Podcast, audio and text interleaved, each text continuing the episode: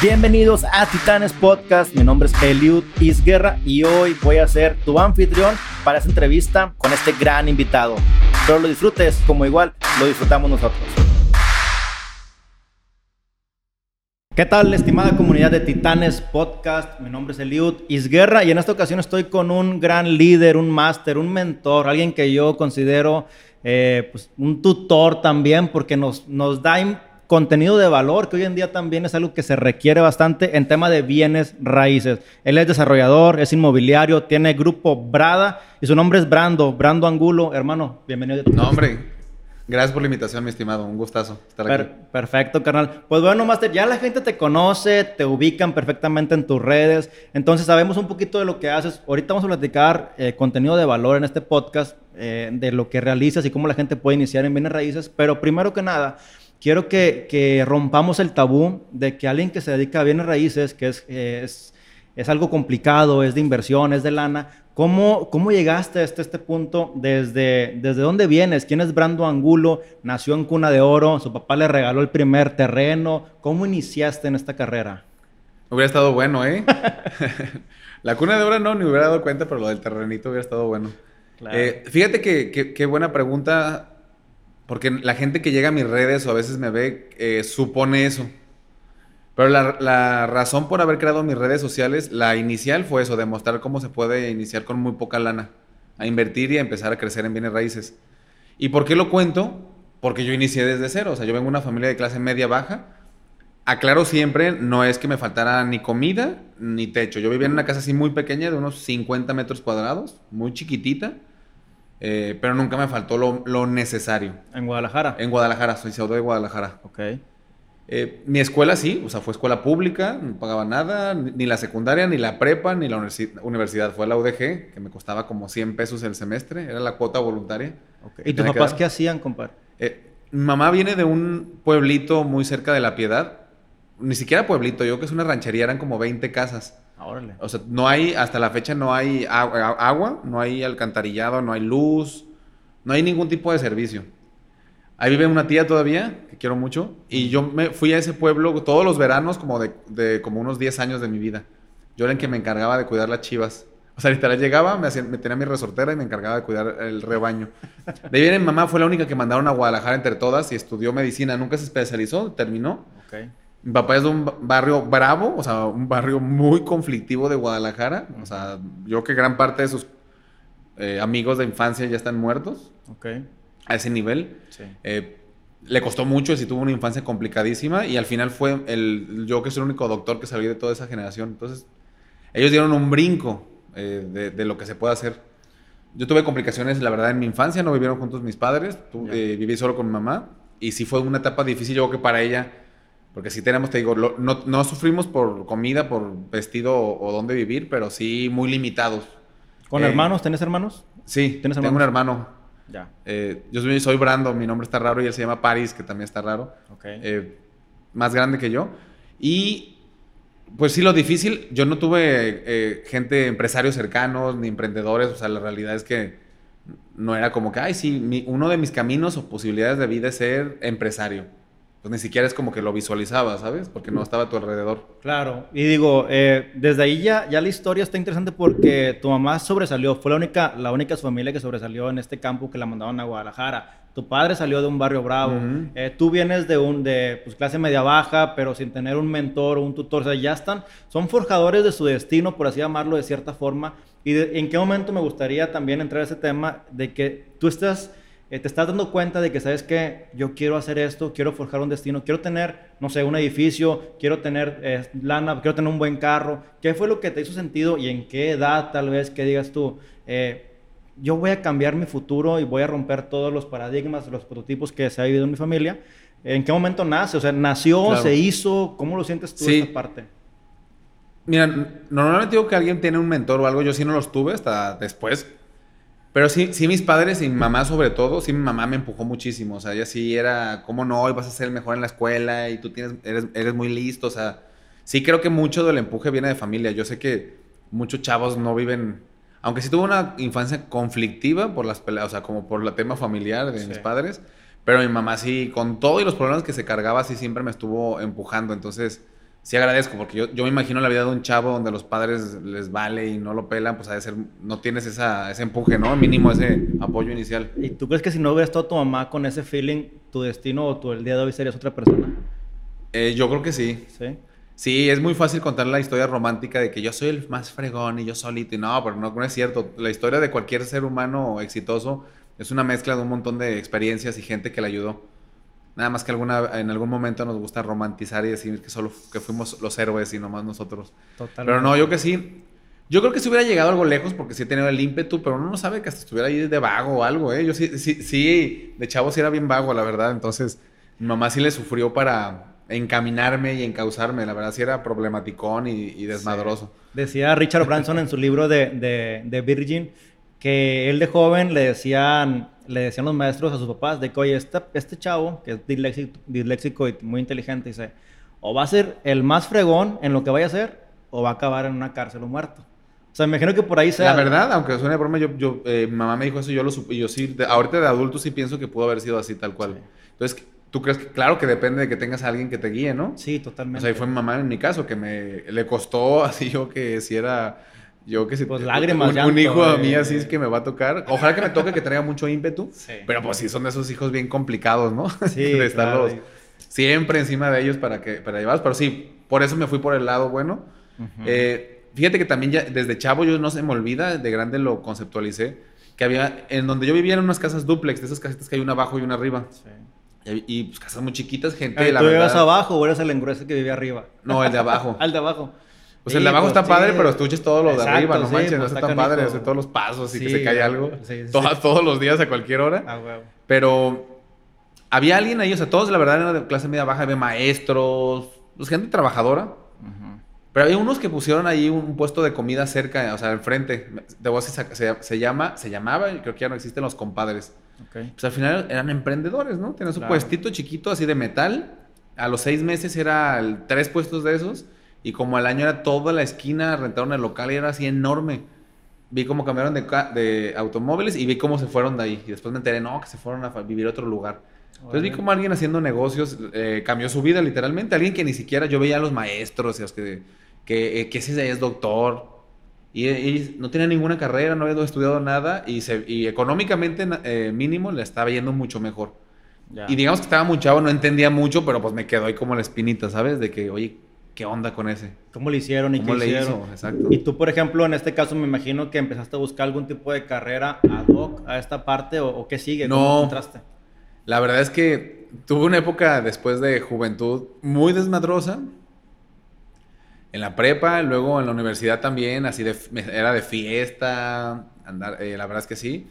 Siempre, hasta eso te voy a decir, nunca descuidé la escuela. O sea, sí, era, sí puede ser muy fiestero, desmadroso, pero nunca descuidé lo importante. Nunca me influyó andar como, como en mis cosas personales y, dejar de cumplir con los objetivos. O sea, tenías un objetivo y siempre y cuando y fui responsable. avanzando... Y, y sigo siendo así, yo te puedo viajar un montón y todo mientras no descuide mis objetivos. Claro. Pero... ¿Y estudiaste entonces? Pero la realidad es que no, no, o sea, tú dirías, pues estudiaste finanzas, estaba, estudié Derecho, que nada que ver. nada, nada que ver. O sea, la verdad es que por alguna razón escogí esa. Creo que ahí sí mi mamá me influyó mucho a que, no, tu abogado, como que. Y después me dijo que ella quería ser abogada, la ah, Pero fíjate, te voy a decir, a los 16, 17 también, un chavo me recomendó el de Padre Rico, Padre Pobre. Mm. Un libro que ahorita, ay, sí, te vas a decir, ¿qué libro tan sencillo? Sí, pero un chavo de 16 años. Yo no sabía nada de nada, yo no tenía un mentor, yo no tenía un empresario que me dijera que era el temas financieros, eh, cómo el dinero sí trabaje para ti, las inversiones no gastes tanto, reinvierte. Ese libro a mí mínimo me dio las primeras tablas y sí te puedo decir que lo leí y lo terminé emocionado. Sí. Emocionado. O sea, aparte me gustó cómo lo cuentan a través de una historia. Y es que te relacionas con el padre pobre. O sea, me pasó lo mismo a los 18 años y dije, no, no manches. Y con el chavito. Y, yo, y te lo juro que yo me acuerdo y me imaginaba, ah, no manches, qué padre, cómo eh, esa historia sí se puede. Oye, es cierto, tiene lógica. O sea, pues si me lo llevo trabajando y me lo gasto todo, pues siempre voy a seguir ahí. Trabajando y trabajando. Mínimo me, este, plantó la semillita de decir, si hay otro camino. Y luego lo empatas con la historia de esos, de, los compadres y dices, no, hay otro camino. Y ese camino me llama la atención. Pues claro que yo tenía. Y, fíjate que inconscientemente esto sí puede ser, no sé de dónde. Eh, no sé si sea innato o me gustaba, pero es que desde chavito yo ya vendía. O sea, había una viejita enfrente de mi casa, doña Mari, que en paz descanse que tuvo un puestito y yo me ponía a vender sus dulces ahí afuera de su casa y me, me, daba lanita. Ya. Eh, de a los 16 años yo me acuerdo que junté ropa que ya no estaba en mi casa y me puse a venderla ahí cerca para comprarme un Game Boy. O sea, siempre estuve activo en... la intención de, hacer algo. exacto, entonces ya hay una chispa. Sí. Esa no, no, no, puedo, no sé exactamente de dónde puede, de dónde eh, salió, pero esa chispa de que, oye, yo quiero ese Game Boy. Seguramente es porque mi mamá me dijo, pues gánatelo, haz algo. Exacto. Y pues sí lo hacía. O sea, literalmente salía a conseguir ese Game Boy hasta que lo tenía, no paraba. Ya, hasta lo que seguía. Y en este caso, Brando, o sea, terminas o estudiaste el la licenciatura, eres abogado, licenciado, y te metiste algo de tu carrera o luego, luego ya fue en temas de bienes raíces. ¿Cómo empezaste a tocar esos temas de los inmuebles? No, mira, literalmente desde que estudiaba me fui a trabajar un juzgado. Una cosa que se llama ser meritorio es el que lleva las notificaciones a toda la ciudad y no te pagan ni un clavo. te pagan con conocimiento, te dicen. Mm. Y, ahí te daban 10 pesos de propina, 20 pesos, nada, la mayoría no sean codos abogados cuando vayan a notificarlos, denles a los pobres chavos que van, porque en verdad no manches nada. Sí, sí. Eh, y luego me fui a un despacho, a una notaría pública, y ahí trabajé. Me pagaban, nunca me pagaron este sueldo, me pagaban desde ese inicio comisión. O sea, si yo conseguí un cliente y hacía algún trámite, me daban 20% de los honorarios. Y ahí empecé a trabajar, esos fueron mis pininos. Ya. Eh, ahí fue donde conocí el medio inmobiliario más de cerca, porque algunos de mis clientes eran inmobiliarias y constructoras. Y cuando fui a, los desarrollos ahí, este, literalmente, sí dije, la regué, esto es lo que yo tuve que haber decidido desde ahí te enamoraste. Me, se me hizo increíble estar viendo construcción, obras. ¿Qué edad tenías? Pues de unos 21. Yo estuve adelantado en la escuela, salí desde chavo, pero si estaba chavo, unos 20, 21. Dije, no manches, esto era lo mío. Ok. Y, y no me quedé ahí. Seguí trabajando en la notaría, pero mientras estaba en la notaría empecé a trabajar como asesor inmobiliario. A la par. A la par. Realmente en la notaría a veces, como realmente no tenía sueldo, tampoco tenía horario, yo era bajo comisión y me daba el tiempo y a veces me cambiaba de playerita, una camisa, me ponía la de la franquicia, era una franquicia y me iba a ser asesor. Todavía tengo la tarjeta de cuando fui asesor. Una, una, o sea, la voy a mandar literal en marcar porque es mi única tarjeta que me queda. Fíjate, cuando iniciaste. Sí. Hay mucha gente que cuando trabaja por comisión la pone de nervios. O sea, que no, es que ahí no quiero trabajar ahí porque es por comisiones. Y otra gente que dice, oye, aquí puedo ganar más. En el caso tuyo, me imagino un Brando de 23, 24 años, ya con, buscando un coche, buscando una casa, buscando una relación con tu chava, tu novia, o sea, algo. ¿Cómo manejabas tú las finanzas para toda esta gente que tiene 24 años, 23 años y dice, ya sé por quincena o por comisiones, pero para ti qué era, ¿cómo la administrabas, pues? Sí, a ver, la verdad es que sí, yo cuando les pregunté a mis papás y a mis amigos y todo el mundo, oye, ¿qué opinas de esto? Todo el mundo me dijo sueldo, porque es normal, o sea, todo el mundo le gusta la seguridad, todo el mundo está acostumbrado a recibir un sueldo y todo el mundo te dice que busques un sueldo. Y más diciéndome, oye, pues tú ni sabes, o sea, no conoces a nadie, ¿cómo vas a ganar comisión? ¿A qué cliente vas a conseguir tu chavito sin experiencia? Y sí, también, yo que sí tengo en mi carácter el ser muy entrón y el aventarme y el y sí, elegí comisión. Sí, duré como un año casi sin ganar comisiones. Ok, fíjate. Pero después empecé a ganar mucho más así, segundo año de lo que ganaba si hubiera aceptado el sueldo. Fue pura siembra en ese año que prácticamente... Sí, literal, sí, literal, literal. Pero fíjate, eso, eso sí es lo que pocos lo logran. O sea, la, mayoría de la gente un mes, dos meses y ya se caen. Tenía la gran ventaja, y lo entiendo, que pues yo vivía con mi mamá. Entonces realmente, aunque ya no me daba, no me daba lana, no me daba nada, mínimo comida y techo no, no me faltaba. Claro. Entonces, pues bueno, eso es una gran ventaja. Yo sé que alguien que realmente tiene que trabajar para pagar tiene mucho más difícil esa decisión de, ay, pues me voy a esperar a ver cuándo me paga, ¿no? Pues no, no puede. Pero yo aproveché eso. Cuando me empezó a ir bien, aprovechando eso, claro, todo el mundo quiere el celular nuevo, el carrito, te pica, claro. Sí. Si algo he hecho bien, es que eh, nunca me ha movido la lana ni lo que hacen los demás. No me ha movido. Aunque el güey que ganara mucho menos que yo traía mejor coche y traía mejor ropa, no me importaba. Traigo playeritas. Yo que es la única que tengo de esta marca. Todas son de, hasta ahorita de la marca que sea H&M, la que sea de 100 pesos mis playeras. La gente que no nos ve es una playera que dice cuidado con el perro. Sí. no, eh, sí, pero y a mí me valen más de las marcas y todo. Entonces desde chavo siempre tuve esa mentalidad de no dejarme llevar por los demás. Entonces, Vas a tu ritmo prácticamente. Siempre reinvertí y sigo yendo a mi ritmo. Es súper difícil irte comparando en la vida y es súper estresante. Y a veces lo hago, pero intento no. Entonces, desde chavito reinvertí casi toda la lana. Pero lo haces para una forma competitiva, ¿no? De que, oye, no puedes. Sí, sí, nomás que, está padre eso. Sí, está padre, pero no, pero no. Sin frustrarte. Sí me cuesta a veces. A veces sí te comparas de más. Y dices, no, este güey hizo todo esto en menos tiempo. Pero siempre va a haber alguien arriba y abajo. Entonces, ah, pero suena muy padre teóricamente. Ya en la práctica a veces eh, nos cuesta, ¿no? Claro. Pero bueno, de chavo tuve la fortuna de evitar eso, entonces sí reinvertí mucho. Entonces me empecé a muy bien y reinvertí. Reinversión, supongamos, del 100% de lo que estás ganando, eh, muchas veces nos dicen, ahorra el 10, del 10 para tus gastos y consumo y restaurante.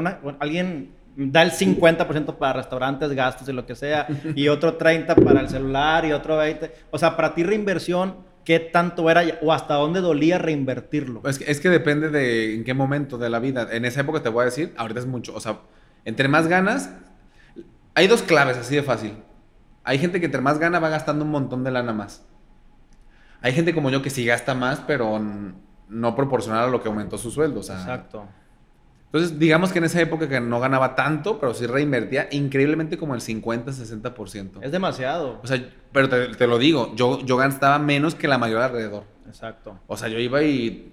O sea, la ropa, el, el, celular, relojes. Yo nunca tuve. Es más, a esa edad no tuve ropa de ninguna marca conocida hasta ya que tenía como 29 años. Así de fácil te lo pongo. Fíjate, yo me, me acuerdo ahí en el banco cuando, cuando la gente. Oye, saqué mi casa y saqué esto y puse un negocio eh, y invertí en tal máquina. Y dice, Silvio, es que tú no tienes, no tienes familia y no estás pagando un carro, no estás pagando esto. Le digo, oye, eso no es el tema. El tema es que yo puedo tolerar andar con un carro viejo mientras hago estos proyectos y tú no puedes eh, decir, no, es que no puedo andar en ese carro porque soy director de esta empresa, o soy gerente, o soy algo así, ¿no? No, y el cinturón con la marca y el reloj, y ni se dan cuenta y se gastan un porcentaje altísimo el restaurante caro para que vean, me lo merezco. Pues sí, está bien.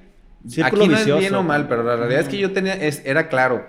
Si me gasto mi lana, no voy a poder invertir en nada. Así de fácil. Yo no tengo a nadie que me dé lana. Yo todavía no sé cómo jalar inversión de alguien. Entonces dije, yo voy a ahorrar. Fue mi técnica. Ahorita sí hay muchas otras formas, pero yo dije, voy a ahorrar.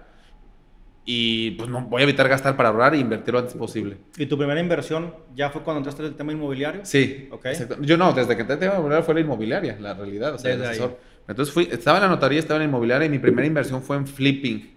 Okay. O sea, fui donde invertir en una propiedad. Tú, tú sabes que se puede hacer el flipping, eh, ya ahora lo entiendo, sin comprar la propiedad, pero no, yo sí la compré. Entonces, todo ese ahorrito que iba haciendo ahí, a ver, ahorraba sin saber para qué. ¿eh? Sí. Y la verdad, como todavía no tenía, ahorita tengo un nivel de, de control personal altísimo de dinero y de todo. O sea, me puede llegar la cantidad que sea, no tocar ni un peso y moverla. En esa época no estaba tan entrenado y tan fuerte. Entonces lo que yo hice es que abrí un fondo de inversión que no podía tocar la lana cada seis meses. Ok. Entonces ya, olvídate. Me ganaba algo, mandaba toda la lana ahí ya sabía que no. O sea, y, eso como que me entrenó a. Y sabías que era para algo de inversión. Pero no sabía qué. Sí, claro, pero, pero no era un viaje, no era un nada, Nada, nada, nada, nada. Exactamente. Esa bolsa, gran bolsa, es más, todo lo que estaba, la gran parte era para inversión. ¿En, quién pensabas, o sea, o en qué pensabas? No sabía exactamente. ¿eh? No, me refiero, no me refiero al producto, sino el para qué. Ah, no, no, no, quería crear activos. Crear activos. Crear activos, o sea, sí. De ese libro inicial que leí, a ver, el, está fácil la fórmula, nomás cómo llegar y el esfuerzo está difícil. Pues la verdad es que si quieres vivir súper a toda madre es creando activos. O sea, cualquier cosa que te deje lana sin que necesite tu tiempo. Así de fácil. Ándale. Dije, a ver, ¿cómo le hago? Crear activos para eh, en algún momento de verdad sí poderme ir de viaje, estar así como en la playa sin preocuparme. Ya. Y se llegó el día. Tu tiempo es limitado. Totalmente. Y, sabía desde chavo, mi tiempo es limitado. Si no creo cosas que generen lana mientras yo estoy dormido, mientras estoy, no voy a poder llegar. Todo el mundo queremos tener lana y tener libertad financiera y todo, ¿no? Y todo el mundo puede, Brandon, en el aspecto de que un nutrólogo va a decir, es que mi tiempo es limitado, porque nada más puedo trabajar ocho horas en el día. Pues no, es que no, no, sí, claro. no nos referimos a eso, ¿verdad? El, yo ahorita tengo más negocios que nunca y tengo más tiempo que nunca. Así de fácil. Entonces, no, es organización, es estructura, es modelos. Sí. Digitalización, sistematización. Un montón de cosas. Sí todo mundo puede emprender, no sé si todo mundo, a ver, yo, eh, sí, ahí sí, eh, échale ganas y todo, a ver, pero yo sí me pongo a pensar, un chavo, una familia que nació ahí este, en una zona súper mala, que lo golpeaban de niño, que los papás estaban encima y todo, ay, no manches, o sea, neta, o sea, hay gente que se está bien cabrón, por eso que agradecer que tienes, tienes techo, tus papás son buen pedo contigo, te apoyan, no manches, ya estás encima de gran parte de la población. Eso es previo a emprender. Y una vez que emprendes, cuando renuncias o, te renuncias a un sueldo, es también lo que se vive después de eso. El, tema emocional, la gente que no está, no está, acostumbrada a trabajar por comisiones, sí. es también muy complicado. Así de fácil. Si estudiaste hasta la universidad, y tienes una familia y un techo, puedes emprender y puedes hacer un montón de lana, no me fregues. Ya todo lo demás son pretextos tuyos. O sea, ahí sí, ahí sí en esa, ya en esa situación sí cualquiera puede. Antes te puedo decir que no por muchas circunstancias, pero ya si estás en eso, no me friegues. Es porque no quieres, no entiendes, no sabes y hay X número de pretextos. No tengo tiempo, bla, bla, bla. Sí, el que me digas podemos crear, pero no es la, no es la realidad. Igual no te importa y está padre. También, es válido. Tú en el banco viste que hay directores que ganan un montón de lana y son felices, ¿no? Sí, exactamente. No, no tiene que ser este el camino. Totalmente. Pero bueno, mi primera inversión la descubrí cuando vi estos desarrolladores que construían y dije, pues yo quiero entrar bien en raíces. Eso me emocionó, siendo asesor inmobiliario, siendo todo esto. Pero ¿en qué? O yo no quiero ser asesor inmobiliario toda mi vida, la verdad. Dije, ¿en qué puedo emprender? Y ahí encontré el, modelo de flipping. Yo no sabía que existía la palabra flipping, obviamente. Yo decía, voy a remodelar una casita y la voy a vender más cara. Nadie me lo dijo. De algún lado lo vi, se me ocurrió y yo lo hice como pude. Eh, hay una historia que es la, Casa Amarilla, la, he publicado en mis redes y eso porque esa fue la primera casa. Tengo, no tengo muchas fotos de esa época, fíjate, tristemente no documenté tanto. Pero literal yo sí compré una casita como de 180 mil pesos, la remodelé y la vendí. Literalmente yo hice casi todo el proceso, o sea, busqué la propiedad, vi, analicé la zona y vi que esa estaba más abajo del valor de esa zona. Eh, compré todos los materiales, los metí en la cajuela, nomás contraté un albañil que me recomendaron, se los llevaba y lo estaba verificando que fuera haciendo todo bien, elegí los colores, todo esto. Puse la lona, la anuncié en periódicos, eh, para que entiendan eso del tiempo. Seguí en la notaría, seguía como asesor inmobiliario y a veces era cuando podía, o sea, a veces estaba a las 10 de la noche mostrando la casita o a las 7 de la mañana, pues a la hora que fuera. Tenía que trabajar y tenía que enseñar esa casita. Eso, sí. y, yo tramitaba el crédito, literal, yo armaba los expedientes, lo ingresaba, casi todos eran por Infonavit, y cobraba, caía la cuenta y reinvertía. Yo ahí sí me sirvió ser abogado porque yo hacía todos los contratos, me evité ese gasto. Sí. Y esa fue mi primera operación ya como en el mundo, ya inmobiliario, ya más como emprendedor. Ya, ya. Pues digo, suena, suena accesible como quieras y la compraste, 180 mil pesos y demás. Suena accesible cuando alguien está ahorrando y tiene un trabajo. Ahorita no creo que ya esté, en Guadalajara ya no hay de ese valor, pues yo creo que una, esa misma debe de estar mínimo en unos 400 mil. Seguramente en otras ciudades más pequeñas sí. Sí, se puede, eso es padre, que se puede replicar a cualquier parte de México. Sí, en cualquier lugar de México. Y la verdad, la verdad es que ya con más conocimiento, que es lo que a veces doy en mis cursos, ya sé que esa misma operación la podré hacer ahora con unos 40 mil pesos. Platícame cómo sería un flipping donde la gente no tiene que invertir. Yo no quiero que nos, que nos digas, porque tú y yo compartimos la idea de que no es nada más de que hacer negocios sin ningún peso. Y a pesar de que. Se ganas y sin lana. Sí, no, o sea, no hay una. Hay, tienes que tener conocimiento. Y debes tener algo, o sea, 40, 50 bolas. Sí, para... una de cero. Fíjate que sí, sí se puede, pero es casi es muy difícil. Debes de ahí tener una lanita, sí. Y para que también te duele y tengas la presión de que tengo sí, que sí, sí, sí, exacto. Y tienes que tener conocimiento, un montón, sí, prepararte y todo. No es así nada más con echarle ganas a la vida, ¿verdad? Tienen que meterse cursos de brando y a los No, no, y leerlo un montón, y, tomar cursos y eh, pues escuchar estos podcasts. O sea, hay un montón de material. Meterte a YouTube, si le pones te van a aparecer un montón de cosas de esto. O sea, hay mucho material gratuito, ¿eh? También. ¿Cómo sería este, o este modelo, digo, a, grosso modo para, para, la gente que Claro, en general es... Imagínate que alguien... Te voy a poner la situación perfecta de un flipping sin mucha lana. Imagínate que hay, en, México hay miles de personas que no pudieron, no les gustó la casa que compraron por Infonavit porque les quedó eh, lejos del trabajo, se fueron a otra ciudad por eh, miles de situaciones. De, eh, le siguen descontando su crédito y la casa ya no la habitan ni la rentan, entonces se les empieza a deteriorar. Son personas que están hartas y desesperadas de tener ese crédito, ¿no? Entonces, de esas hay muchas situaciones. Lo que debemos de buscar es cómo localizar esas, esos tipos de asuntos, que ya lo hemos visto que es a través de redes sociales segmentando y después asociarte con esas personas. Y la, el, es a través de un contrato de coinversión. Y eh, lo que vamos a hacer en ese contrato es que la persona va a poner su casa destruida y tú vas, él va a ofrecer eso. Yo pongo mi casa. ¿Y tú qué vas a poner? Pues yo la remodelo. Porque el que tiene la casa ya no tiene lana, no la quiere remodelar, no puede pagar servicios. Tú lo que vas a aportar en ese contrato es yo la remodelo, yo pago los adeudos, la vendemos eh, y tú vas a, vas a quitarte de esta bronca de la hipoteca vas a recuperar tu lana y yo voy a quedar con la utilidad. Y recuperar mis gastos. Entonces es un negocio en donde realmente tú le puedes literalmente duplicar o triplicar tu capital. Eh, ¿Por qué nada más inviertes 30 o 40 mil pesos? Porque lo único que pones tú es la remodelación y el pago de los adeudos. La hipoteca y lo que se le paga al propietario lo paga el comprador final. Después de que la remodelaste, alguien más va a llegar a comprarla, ¿no? Esa persona es la que realmente con su crédito paga todo eso. Entonces, si te pones a ver, hay tres partes en este negocio. Está el propietario que trae una bronca, que lo estás sacando de esa bronca y, recuperando dinero. Estás tú, el, flipero, nos vamos a llamar a los fliperos, que estás así, los fliperos, como un delfincito. estás tú que vas a recuperar, eh, vas a ganar lana, te va a ir muy bien. Y está el comprador final que va a tener una casa a valor de mercado, pero remodelada y muy bien acondicionada. Entonces, todo el mundo gana, creo que en este negocio. Claro, y cuando hablas de 30 mil, 40 mil pesos, es porque qué tipo de primeras remodelaciones o las básicas mínimas indispensables se tienen que hacer para Sí, a ver, para eso estamos hablando primero que son casas de interés social, entonces en núcleos de Infonavit y demás, ¿no? Que deben de elegir que estén muy bien ubicados, que estén céntricos, que tengan Que no sean zonas que como que ya son zonas tan abandonadas. Ni tan lejanas ni abandonadas. Si, si vas a un lugar y está todo abandonado, no te metes ahí. Tienen que ser lugares que ya por que creció la mancha urbana quedaron bien conectados y siguen estando buenos precios. Eh, y sí, claro, la remodelación tiene que ser lo mínimo posible.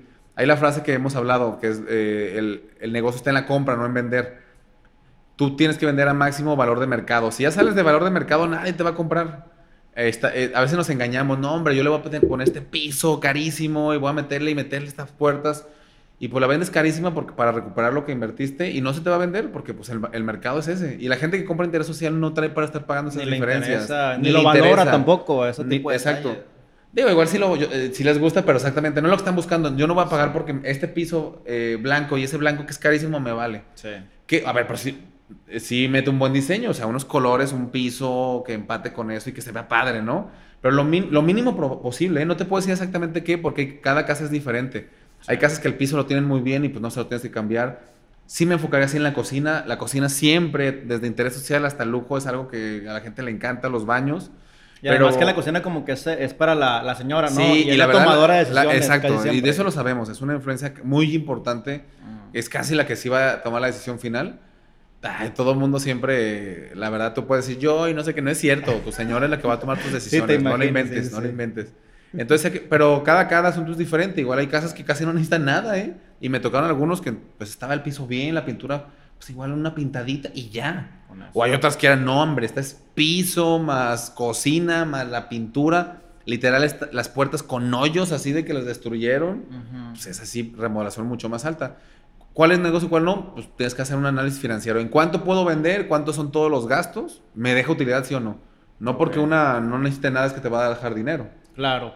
Y en este caso, por ejemplo, hay una hipoteca en ocasiones, ¿verdad? La persona va a querer como que recuperar un poquito de lo que ya estuvo pagando. Claro. ¿Cómo se maneja esta parte? Porque digo, a lo mejor fue bronca de él agarrar un crédito alto y un interés alto. Si hacen números, no va a salir. O sea, por más que... Mira, la realidad es que es muy triste. Eh, hay, dos, hay dos caminos. Si él sigue en esa situación, pues lo van a demandar y va a perder la propiedad y va a recuperar cero, ¿no? Sí.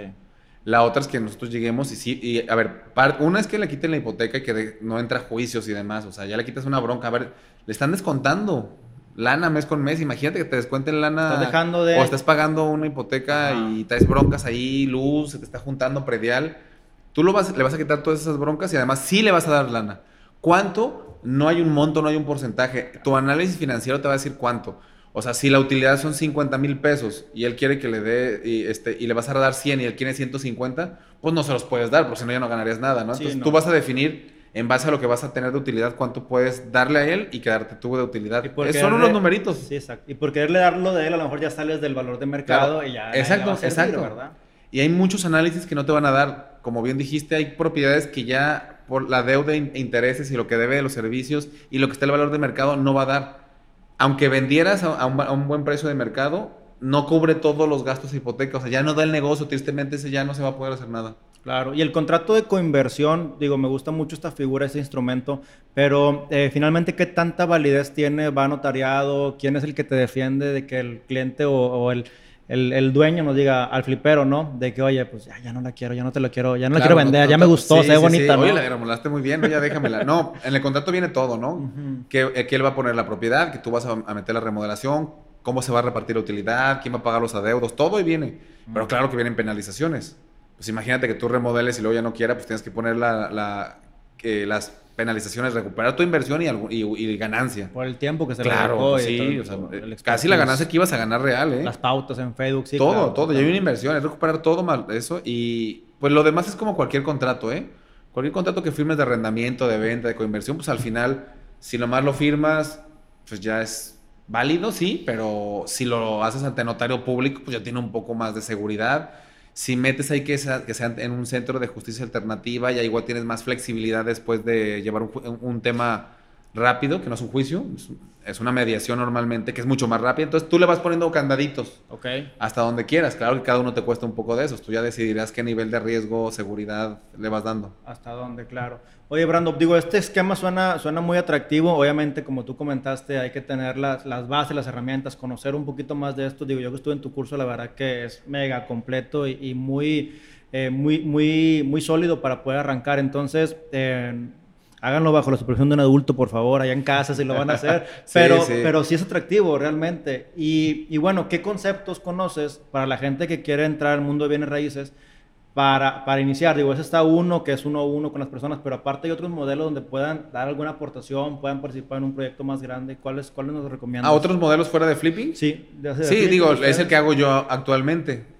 A ver, hay un montón de formas de entrar a bienes raíces, pero pasando a eso es el desarrollo inmobiliario, que literal es otro curso. Yo, yo solo hablo en mis cursos o solo hablo en mis redes de cosas que he hecho. Importantísimo eso. Eh, la verdad es que no, no he compartido o no me sentiré como confiado de compartir algo que no he, probado personalmente. si he invertido en bolsa, pues yo invertí en esto y así me fue.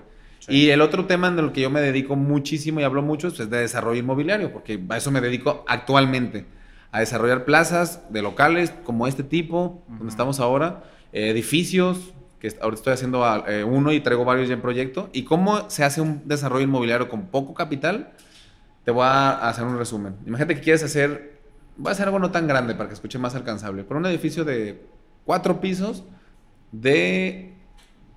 No, de tres pisos de ocho locales. Te estoy diciendo un proyecto que yo hice, literal la primera meta que se necesita mucha lana, que es el terreno. Está cañón, ¿no? O sea, ya es millones. Hay una forma que se llama aportación. Alguien que es dueño de un terreno que no sabe qué hacer con él y no tiene lana, te lo aporta, lo pone en un fideicomiso o en un contrato de coinversión si es una inversión más pequeña y es lo que él pone. Yo pongo mi, terreno. Si el terreno vale 10 millones, pues ¿cómo va a aceptar aportarlo? Ah, bueno, yo te voy a pagar 14. Solo que vas a, esperar a que sea al final ya que tenga el desarrollo. O te voy pagando conforme voy vendiendo. Entonces él está eh, pues asociándose contigo realmente, si es un socio que está aportando un terreno. También le conviene porque no es como que todos los días vende un terreno de 10 millones. Una es esa y otra es que pues, seguramente a uno que no le urja, oye, pues voy a ganar más lana. Sí. ¿Qué me da el 20, 30, 40%? Pues nada, claro, ahí te va. y, y aparte, lo más padre es que en un fideicomiso, si todo sale mal, él recupera su terreno. O sea, el riesgo no es, no, tiene, no hay riesgo. Exacto. Y la gente que, que, que quiere invertir ¿Cómo le conviene entrar en ese proyecto? ¿Es una preventa? ¿Hay un pool de rentas? ¿Cómo lo manejas? Entonces la primera tienes ya el terreno. Después tú como desarrollador, lo que hago yo es que hago todo un proyecto, ya tengo todo un análisis de qué, qué voy a hacer, si locales, sí, por qué. O sea, no voy a hacer locales por hacer locales. Tengo que ver que el uso de suelo primero me lo permita. Después que si hay un mercado en esa zona para hacer locales. ¿Bien? Entonces ya tengo conceptualizado eh, financieramente los locales por valor de mercado sí me da, el costo sí me da. Entonces, palomeo jurídicamente terreno estuvo bien. Ya que está palomeado todo el tema legal, técnico, financiero, ahora sigue, voy a hacerlo. Eh, y esa parte que comentaste, perdón que te interrumpa, el de, el de que si la gente lo consume, lo, lo, usa, es también muy padre porque garantiza tanto a todo el proyecto, cubres todas las partes de que va a ser un proyecto exitoso, porque luego hay plazas que se hacen y nadie las renta. Claro, no, hombre, y a veces está con todo y estudios y todo no, no es lo que esperabas, entonces mínimo debes de hacer un análisis en un estudio de mercado con alguna empresa y uno tú también vete a caminar, ve las plazas cómo están ahí, ve si hay muchas marcas o si son depas, de qué nivel de depas eh, comprar un proyecto que está siendo exitoso y otro que no, que por qué. Más el estudio de mercado, no todo se lo dejes a alguien más, mete tu sensibilidad y junto con otro experto tiene un resultado y vas a bajar el nivel de riesgo. Entonces, imagínate que ya tengo todo eso. Oye, pues la licencia de construcción, oye, pues no tengo lana para construir. El otro gran gasto de un desarrollo es la construcción, el terreno y luego la construcción. Eh, hay varias formas. Una es la preventa. Literalmente yo he construido varias plazas de locales comerciales con pura preventa ¿Sabes por qué? Porque los que compran temas comerciales, oficinas, bodegas, normalmente son inversionistas. Y los inversionistas normalmente traen lana. Y si te van a soltar pagos de totales a veces, con que les hagas un buen descuento, porque ellos también quieren tener... A comprar barato. Claro, comprar barato para rentar después y tener un buen retorno anual de rentas. Entonces, de ahí es una gran forma. Si no te alcanza, hay un tema que se llama crédito puente, en donde el banco te presta lana para que construyas. Te van a revisar que tu terreno sí está todo en orden, obviamente, pues ni modo que te presten y mal ilegalmente. Te van a revisar que todos esos numeritos que hiciste financieros sí sean reales, que no esté saturada esa zona, que también comercialmente sí tenga, sí sea real y que todo se cumpla, porque pues, te van a prestar lana. Ellos quieren, ellos no quieren tu terreno ni nada, ellos quieren que sí vendas para que les pagues, su negocio es financiero. Sí. Y la otra forma es levantando capital. igual yo te ofrezco a ti, oye, pues te doy el 12% al año y yo, tengo, y yo tengo acá un negocio que me va, a dar más del 12%, entonces levanto capital y te pago a ti un interés fijo anual y yo con esa lana la muevo en, mi modelo que me da más de ese 12% anual. Y tú estás muy feliz porque es el 12% que ya es muy bueno, ¿no? Claro, sí, totalmente. Y esa es la forma y con eso pues ya construyes, al final ya constituyes el condominio, eh, en el caso de lo tradicional, en el pool de rentas es diferente y ya entregas. Y bueno, suena muy sencillo, lo dije muy poco tiempo, pero, sí. pero sí es el modelo básico. Ese.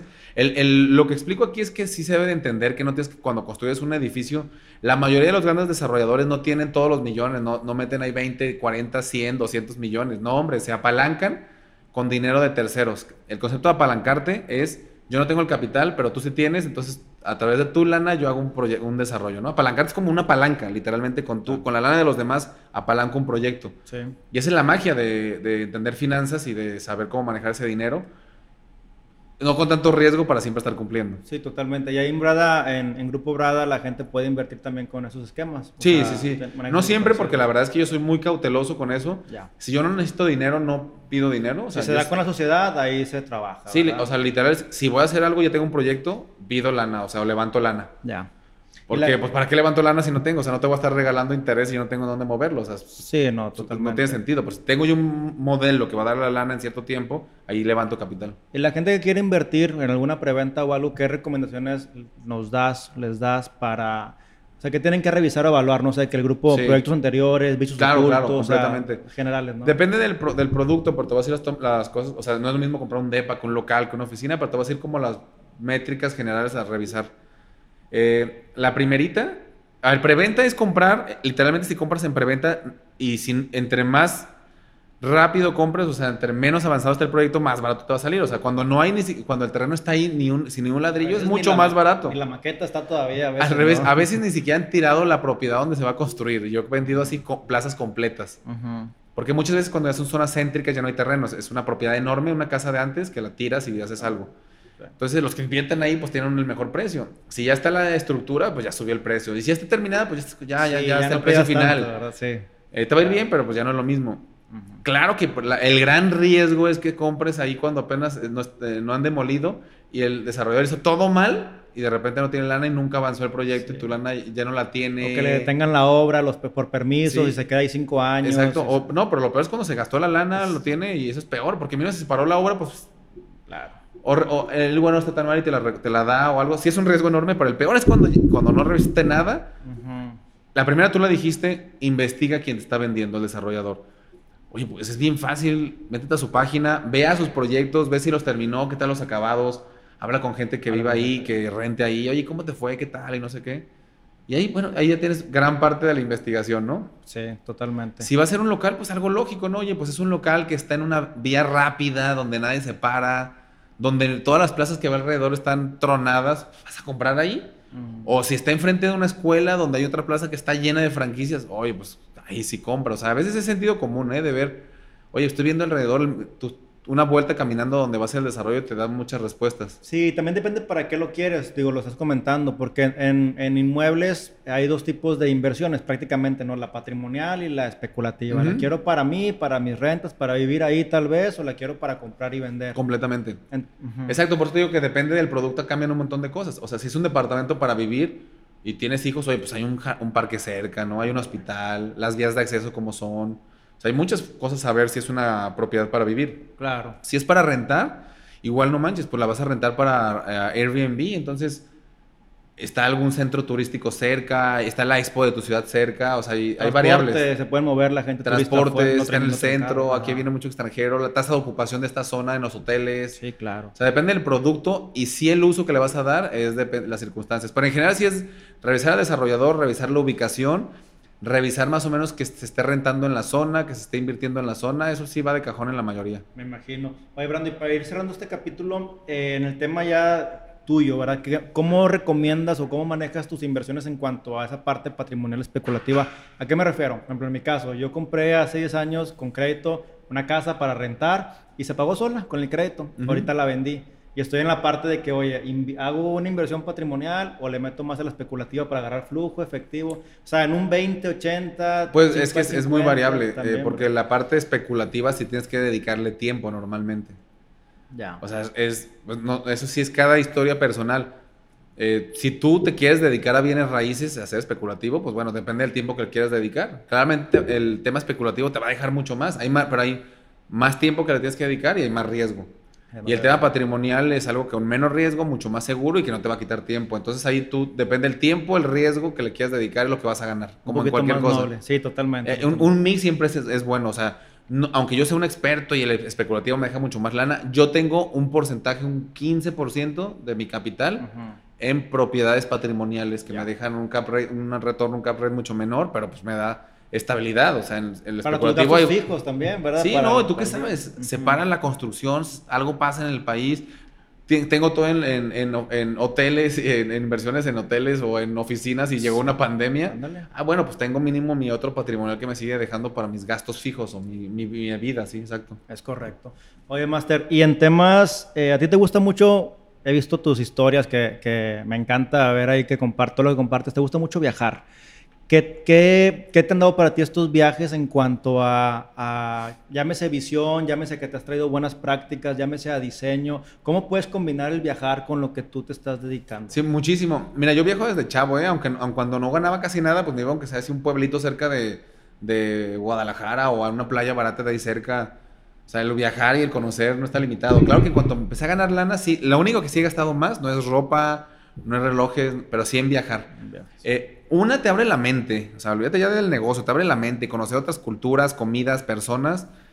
Si vas a un país de primer mundo, el ver esos edificios es como, oye, salir de tu cuadrita es como, no manches, esto está pasando en otros lados, o sea, alguien, algún humano lo está haciendo. Eh, y sí, después ya, eh, cada, tengo una carpeta aquí en mi celular que se llama Ideas de, Construcción, entonces cada que voy a, a desarrollo yo estoy viendo, ah, qué padre este acabado, esta fuente, esta eh, cómo hicieron este acomodo de este edificio, el estacionamiento, todo lo ando analizando y tomo videitos, tomo fotos y después intento eh, no copiarlo, literalmente adecuarlo a un proyecto, a una zona, eh, darle la idea a mi arquitecto y el que él la trabaje junto con todo un diseño de algún proyecto, pero sí, me encanta.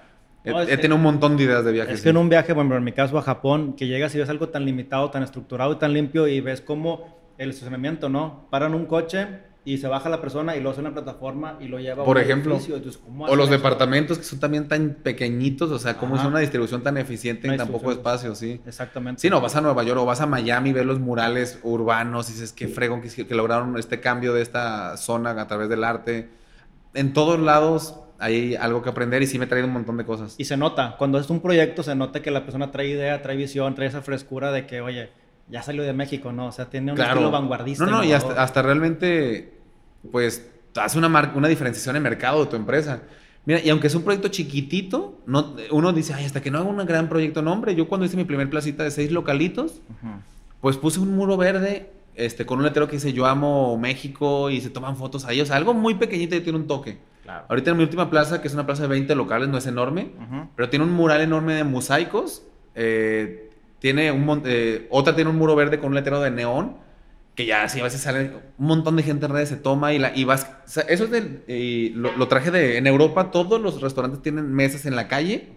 Entonces ya todas mis plazas tienen terrazas a la calle, tienen mesas a la calle para que exista ese contacto con la ciudad, con la placita. No importa el tamaño, imagínate que vas caminando y ves un mural de mosaicos enorme. Pues ya es, público, parte de la ciudad. Parte de la ciudad literalmente es un regalo a la ciudad. Y pues eso, todo eso sí lo traigo, yo que sí se me ocurrió de verlo en muchos lugares. Y, lo, y aunque sea un proyecto pequeño, lo haces. Ya mis proyectos más grandes, edificios, pues cada vez voy a hacer más cosas. Pero desde el más chiquito ya puedes iniciar a hacerlo. Sí. ¿Y qué sientes, Brando, cuando ves un, un edificio ya, ya hecho, con marcas ya trabajando, con empleos que se están generando? Y que digas tú, oye, yo soy parte de la transformación de Guadalajara en este caso, ¿no? O sea, que alguien que pasó, vio el mosaico y dice, ah, esto es Guadalajara. Sí. O sea, que se siente que, o sea, tú lo das por hecho de que, ah, mira, el, rojo, la plaza, la plaza de aquí está padre. Y ya yo paso y sé que está la plaza Lua, estamos aquí. Sí, sí, sí, claro. Pero que se siente que también digan, no, ¿dónde está la plaza Distrito B, Distrito esto, Brada Group? sí, la verdad es que sí me da, me motiva muchísimo. Literal, la palabra es motivar. Porque esa es por una de las grandes razones por la que desarrollo, porque por la que hago construcción. Para cambiar la ciudad, para mejorarla, para hacer puntos icónicos, para la gente que va de visita, para la misma ciudad que se sienta orgullosa, así de que, ah, qué padre. Es que es como inconsciente. Si tú vas caminando y todo está feo y, las calles, las estructuras horribles y todo, pues hasta yo que inconscientemente andas como más gris, más apagado. Exacto. Y si tú vas y empiezas a ver como muros verdes, un mural, inconscientemente algo estás dejando en toda la gente, ¿sí sabes? Sí, sí, sí. Y es que uno dice también cuando viaje, oye, ¿qué te pareció esta ciudad? Una ciudad oscura, una ciudad gris, una ciudad. Sí. Pero es la ciudad tal cual, entonces. Exacto. ¿Cómo cambiar el entorno? Y cada desarrollador y cada persona que la cuide y cada todos somos un granito que la va armando. Entonces, que yo sí Mira, a mí cuando me enseñan un render antes de que se, que se ponga un ladrillo, me emociona, como imaginar cómo en esa esquina, junto con mi arquitecto, conceptualizamos algo. Cuando lo veo en obra y que se está construyendo, me da emoción. Y como cuando lo veo terminado con gente viviéndolo, es, es el punto más grande de felicidad y orgullo y emoción para mí, para todo mi equipo, haber logrado y llegado ahí. Eh, sí, está, me encanta, ese, es el punto más importante, creo. Brindas, brindas techo, brindas empleo, brindas trabajo, brindas eh, seguridad y demás. Estos momentos creativos, Brando, ¿cómo los consigues? Digo, me platican nada más unos pequeños hacks de cómo, teniendo gente, trabajadores, colaboradores, puedes sistematizar, delegar, tienes conflictos también todos los días, pareciera que no, pero el exitoso tiene conflictos todos los días y sabe cómo manejarlos. ¿Tú cómo destrabas estos nodos para poder seguir fluyendo? ¿Me explico? Sí, lo primero es que realmente vuelvo a lo mismo de la historia del héroe que hace todo solo, que todo el mundo cuenta, los grandes empresarios, es muy tonta. Yo te lo dije antes de iniciar el capítulo, que yo estoy lleno de líderes a mi alrededor. Y yo no resuelvo cada una, yo resuelvo muy poquitas cosas. Yo tengo mi chamba como director y resuelvo esas, y tengo alguien de finanzas que resuelve esas, y mi directora operativa resuelve esas, y cada quien resuelve algo. Entonces, para empezar, tuve la fortuna de saber que tenía que elegir a gente muy buena, darles la confianza, eh, que tuvieran abierto capacitarse y que la empresa los ayudara con eso y que crecieran. Y si haces eso, ya estás del otro lado porque de verdad te van a resolver gran parte de la empresa y, que creces contigo también. Económicamente como personas. Y yo sí, yo resuelvo las cosas más grandes. A veces sí me frustro, es complicadísimo, digo, ¿qué está pasando? Cada quien tiene sus rituales. Yo soy gamer, por ejemplo, yo juego, yo viajo, me voy a pescar me pongo a leer historias de gente exitoso, eh, veo películas de gente exitosa, me, a eso me llena de energía. Platícame, platícame alguna película o libro que para ti te, te, te cause eso. Libros, cualquier biografía, eh, la de Steve Jobs, la de Elon Musk, o sea, yo leo de cualquier gente que está haciendo algo increíble, me encanta. Eh, el, libro de Amancio Ortega, el de Sara, o sea, todas las historias de gente que neta inició de cero se me hace increíble. Y películas desde la de El hambre de poder, la de McDonald's, cualquier historia de ese tipo, la de En busca de la felicidad, o sea, cualquier cosa que sea algo como que wow lo que hicieron, me encanta. O sea, yo no soy de meterme a ver así como historias de, de tristeza o que me pongo nervioso. Mi vida ya está bien compleja a veces. como ponerme a llorar con ellos. Y me encanta esa. Termino y siento este como que me recargué. Me voy a pescar también y me recargué tiempo solo. Yo tengo una rutina súper rara. Yo no soy del club de las 5 de la mañana, que los que lo hacen, qué padre. Nunca pude ser del club, lo intenté un año y medio, siempre estuve mal, yo me duermo tardísimo, sé que para la salud no es lo mejor, no lo recomiendo. No sé si funciona para todos. no, fíjate, yo sí duermo mis horas bien, sí. pero yo soy súper nocturno y me levanto tarde. Y ahí yo las 12 de la noche es donde más las mejores ideas de mi vida surgieron. Esa, y yo sí me estoy durmiendo y si me ocurre una me paro y le apunto. No se lo recomiendo porque sé que no creo que sea la mejor pero me rutina, pero me encanta y soy sincero y así voy a hacer. Exacto. Y así lo estoy haciendo y así me funciona. Entonces, la única anécdota buena de esto es no porque alguien te llegue y te diga que el, el club de las 5 de la mañana es el camino, ¿cuál? El camino de él. Exacto. Si a ti te empate y te sirve, qué padre, y si no, no te dejes guiar y ya. O sea, tú crea tu camino y tu forma de que te sirva para crecer, ¿no? Exactamente, eso iba. Y qué bueno que en estos, en esta charla salió el tema, porque también vas en contra de lo del status quo o de las tendencias del club de la mañana y se hace una moda y una comunidad. Y si no estás ahí está mal y no sí, Sí, sí, pero no, me sirve y me siento bien si no me sirve porque me sirve más y me genera más y eso me da tranquilidad, eso, es bueno. Compadre, pues ya para cerrar, eh, nada más tengo ahí unos, unos cinco puntitos que me gustaría, eh, hacemos preguntas normalmente de, de, qué es lo que la gente le hubiera gustado escuchar cuando era joven o, o a invitados y hay una que se repite mucho de qué consejo deberían de ignorar la gente o los chavos a sus 20, 22 años? O sea, ¿qué consejo escuchamos tanto que tú dices, sabes que ignora esa parte? A ver, hay un consejo que te dicen, eh, aunque suene muy echaleganistas, no se puede. Y te voy a decir por qué, porque también ya se puso muy de moda el... Esos que andan vendiendo humo y que no se puede, pues sí, yo sé que hay mucha gente que no puede, pero si, si yo me hubiera tragado a la historia de que es imposible porque yo nací en cierta condición social, pues no estaría aquí, ¿no? Entonces, primero, eh, hay muchas personas que sí, con, con, un montón de esfuerzo, con un montón de años y con un montón, que sí vas a poder realmente llegar. O sea, que ahorita está muy de moda el tema negativo en redes sociales y todo esto, entonces ir en contra de eso. Y si tu papá te dice que no, y si tu mamá te dice que no, y si tu mejor amigo te dice que no, no le, no le hagas caso. Si todo el mundo te dice que seas abogado, abogado, abogado, abogado, y no quieres ser abogado, no seas abogado. Porque la verdad es que nadie va a estar al lado de ti toda tu vida. Eh, Consiguiendo clientes y... Sí, y no, ibas a estar frustradísimo. Literal, sí, busca que te gusta y, e intenta ganar dinero y dedicarte a lo que te gusta.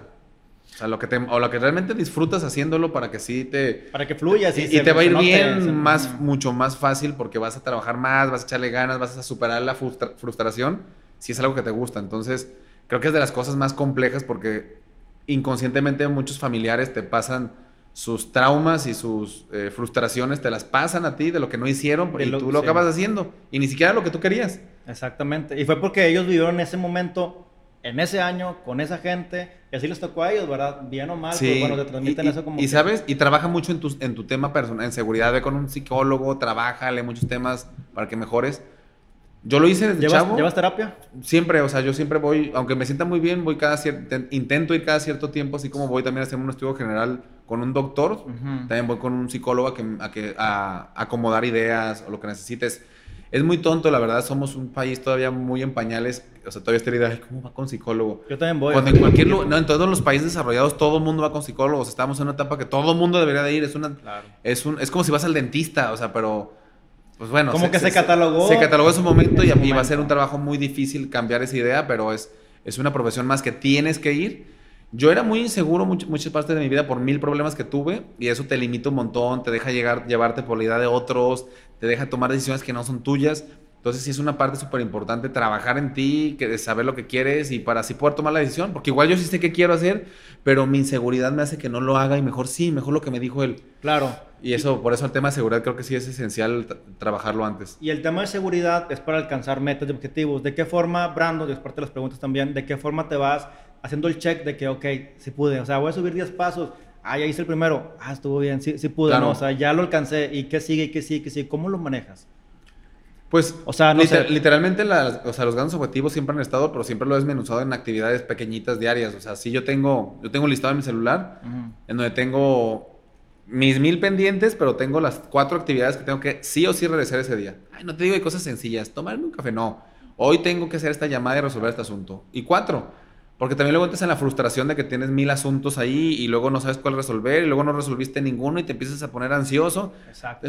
la, literal es como si fuera algo muy grande una meta y luego en metas más chiquitas y luego en micrometitas diarias y, así se va construyendo, ¿no? Ya, claro. Sí, sí, sí, sí, con las microactividades, microhábitos diarios. Y te puede ser el celular o un Excel o como tú veas y lo vas sí, como, como, te sirva, pero eh, que sí sean alcanzables y que sí... Y que veas que lo estás tachando para que ya ah, Claro, eso, eso. A mí me funciona eh, psicológicamente mucho. Mucho. Que no me pongo 10 no me pongo 30, me pongo 3, 4, 5, pero los cumplo y me da para seguir. Sí, lo practico también igual que tú de esa forma. Hermano, un hábito que hayas utilizado o, hagas esos últimos 5 años y que hayas tú, por esto, la neta, o sea, ha cambiado mucho mi forma de ver la vida. Llámese eh, dejar escuchar esto, hacer esto, o sea... Ya hablamos de viajar, me cambió la vida. Las redes sociales, que era mi marca personal, me cambió la vida. Eh, y sí entré en la etapa de maduración en donde limité ya mi tiempo y mis amistades. No me lo dijeron mil veces en mi vida, pero nunca lo entendí. Pero literal, pues, se fue mucha gente de mi vida de que tenía todo, pero que realmente ya no empataba con mi vida. Y ya estoy lleno de gente así como positiva, proactiva. A ver si tengo amigos que no son tan así, tampoco no es así. Hay puros eh, emprendedores que les vaya bien. No, no, hombre, tengo de todo, pero sí intentar que la gente, sobre todo que si había gente que realmente siempre te estaba atacando negativa, o sea, que sí, neta dices, güey, ¿qué pedo? ¿Qué te hice? ¿Qué te hizo? O sea, nada, y siempre estuvo ahí por costumbre, vámonos. Y a veces lo ves En, la familia, ¿no? O en reuniones Literal lo iba a decir, pero sí, yo tengo así gente cercana, familiar, que ya no hablo con esa persona. Porque era como, es tu familia, es obligación, ¿por qué? Eh, sí, exactamente. Y entonces eso, creo que el, enfocarme en, ese tipo de cosas, me aligeré mucho la carga, yo tenía, tenía mucha ropa que no usaba, ya iba en un, cada vez voy en un sentido más minimalista de lo que necesito, lo uso. Eh, no, intento no tener nada de carga. El coche, no por lucirlo, o sea, pues hacer, vuelve con lo de la seguridad.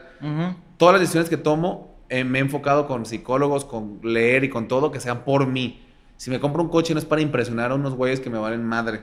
es por mí. Si me compro esta ropa es porque la que me gusta y por lo que me siento como una playerita, no el traje para impresionar. Entonces todo eso me ha aligerado un montón la mochila en mi vida y hace que, que me enfoque en lo importante. Me gusta, me gusta parte. ¿Qué es para ti el lobo? ¿El qué? El lobo. ¿El lobo? Sí. Mi tatuaje del lobo. Tu tatuaje La verdad es que siempre es un animal que me gustó. Me gusta que sí. me gustó mucho la película El lobo de Wall Street, ¿no fue por eso? Ok. No, a ver, obviamente Siempre mi esposa me dijo, ¿cómo? ¿Qué onda con esta película? Porque parece puro desmadre, drogas y mujeres. Ajá. Sí, pero cualquier emprendedor ve el parte de cómo creó ese equipo. O sea, por, es decir, ¿cómo vas a admirar a un güey que es un fraude? No sé qué. A ver, pues es tonto. Claro que no admiro eso. Claro. Ni el, ni el desmadre, ni las drogas, ni nada. Pero sí admiro cómo creó de la nada un equipo de trabajo, cómo motivaba La a la gente. Todo eso. O sea, esa es la parte. Sí. Entonces, no, y el animal siempre se me ha hecho como muy interesante el animal, también como eh, trabajan en equipo y siempre hay como el líder y cómo está la manada y los cuida y hay una presa y se ponen de acuerdo para el objetivo. Entonces hay un montón de cosas que me gustan de, de, lobo, ¿no? Ya, perfecto. Sí, digo, me gusta porque también como que te relacionas con un animal, ¿no? En mi caso, pues la pantera, más, más, más como elegante, más sigilosa, pero estratégica, pero yo sabía que por ahí se, seguramente había algo. Compadre, pues ya para cerrar este, este podcast, está con madre, me hubiera gustado aventarme unas dos horas a detalle con muchas cosas que me dijiste. Ya, ya grabaremos más y luego en el mío también. Sí, pero por ejemplo, el... Imaginémonos que ya estamos en, en tu mejor proyecto, el más bonito, el más grande, el más armonioso, y que la gente lo usa para subir al, al roof, al top, para ver una gran vista, pasarla bien con su familia. Eh, y ahí hubiera una plaquita de su fundador o del el creador de Brando Angulo. ¿Qué diría esa placa de toda la gente que llegara a esa parte y viera, y viera este, este paisaje, esta armonía en tu edificio? ¿Una placa para transmitir? algo, un, un, escrito. No, pero yo pues. sí, yo, yo le pondría algo así nada más como ladrillo a ladrillo o algo así, ¿sí sabes? Así como demostrar de que el que algún día me conozca sepa que, que en algún momento solo fue un sueño, una idea y este edificio es el que esa idea y ese sueño se concretó en algo. O sea, es un sueño, este, o, el sueño mexicano le pondría, o algo, una frase así como para saber que, que tú la veas y digas qué fregón y fue alguien que realmente no tuvo nada y que transmite todo esa, si se puede en este país, aunque digan que no, tú te dices que no se puede y que sea pues un sueño concretado, tal cual. Claro, algo inspiracional, algo trascendental, algo que la gente diga, si él pudo, pues yo también puedo. Claro. Prácticamente por ahí va. Será por ahí. ¿Alguna frase por ahí? Compadre. Ya la pensaremos. Ya está. Pues muchas gracias Hermano, por tu hombre, Qué placer. por invitarme, ¿eh? A darle. Gracias. A ti. Gracias por quedarte hasta el final de este episodio. Espero te haya gustado, lo hayas disfrutado, pero sobre todo pongas en práctica todo lo que te ha servido y lo que has aprendido. Mi nombre es Eliud Isguerra y nos vemos en un siguiente episodio. Te dejo nuestras redes, arroba Titanes Podcast en Instagram y Eliud-Isguerra. Hasta la próxima.